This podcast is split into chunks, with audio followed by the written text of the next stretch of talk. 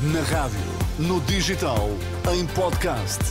Música para sentir, informação para decidir.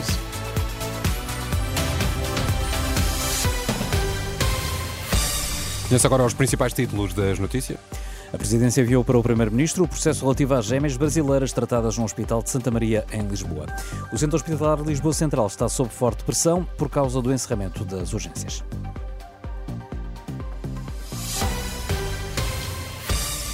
Caso das gêmeas luso-brasileiras, o Presidente da República confirma o envolvimento do filho no processo que levou a que as crianças recebessem um tratamento que custou cerca de 4 milhões de euros ao Serviço Nacional de Saúde.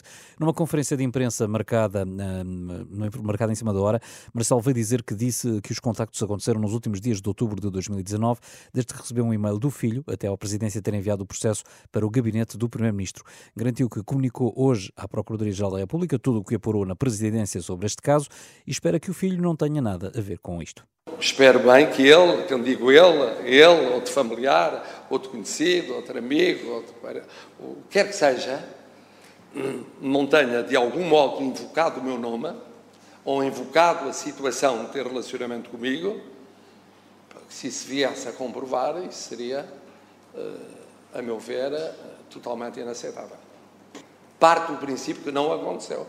Marcelo Rebelo de Sousa, que garante à Justiça total liberdade para investigar o caso, seja quem for que esteja implicado, e acrescentou que tem condições para continuar a exercer o cargo de Presidente da República. O Ministério da Saúde diz que é prematuro tirar conclusões eh, sobre a situação de saúde das pessoas, com base em dados parcelares de utilização do serviço de urgência. É a resposta do gabinete de Manuel Pizarro à notícia da Renascença, segundo a qual os atendimentos das urgências caíram 9% em outubro e 15% em novembro, isto em comparação com os mesmos meses do ano passado, uma redução a coincidir com a recusa dos médicos em fazerem mais horas extraordinárias que as estipuladas eh, por lei.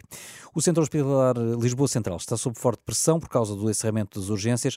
Tem nesta altura 70 doentes à espera de uma cama para internamento no Hospital de São José, a maioria dos quais há mais de 24 horas.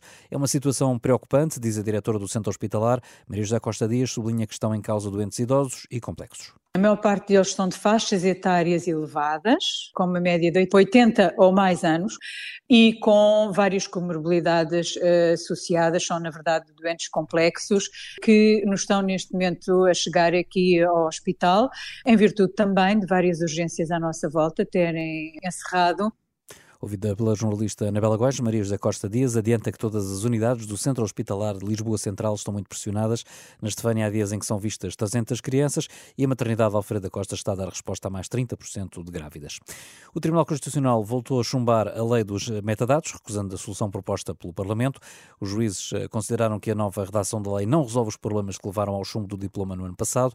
Consideram que a conservação dos metadados pelas operadoras para fins de investigação criminal eh, viola os princípios da proporcionalidade da reserva da vida privada.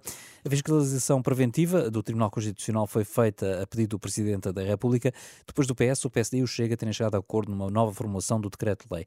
O líder do Chega desafia agora os deputados a trabalharem para apresentar uma nova proposta até o dia 15 de janeiro. É algo que é bom para o país, que é bom para a investigação criminal, é fundamental para as polícias criminais. E, portanto, o desafio que deixo é que até 15 de janeiro todos tenhamos o trabalho em cima da mesa, com os nossos deputados, com os nossos assessores, para apresentar ao país uma nova lei dos metadados que vá de encontro ao, à decisão do Tribunal Constitucional. A Treventura pede rapidez numa nova proposta sobre os metadados. O diploma regressa agora a Belém. Operação contra o branqueamento de capitais eh, na Europa resultou em oito detidos, incluindo multas, eh, milhares em dinheiro, ou seja, pessoas eh, recrutadas por organizações criminosas para o levantamento de dinheiro ou transferências ilícitas de fundos. Carlos Cabreiro, diretor da unidade de cibercrime da Polícia Judiciária, garantiu que em Portugal as transações de branqueamento de capitais rondaram os 16 milhões de euros. Estamos a falar de quantias avultadíssimas, que no caso português chegou aos cerca de 16 milhões de euros de, de transações que estavam subjacentes à prática dos crimes em Portugal. Durante esta ação, que ocorreu durante 2023, em Portugal foram detidas oito pessoas. Neste caso, alguns são angariadores, eh, no caso, julgo que dois angariadores, o resto são, são pessoas, são money moves. Carlos Cabreiro, em declarações aos jornalistas, este é o balanço de três meses de operação em 26 países e que permitiu evitar a perda de 32 milhões de euros na Europa.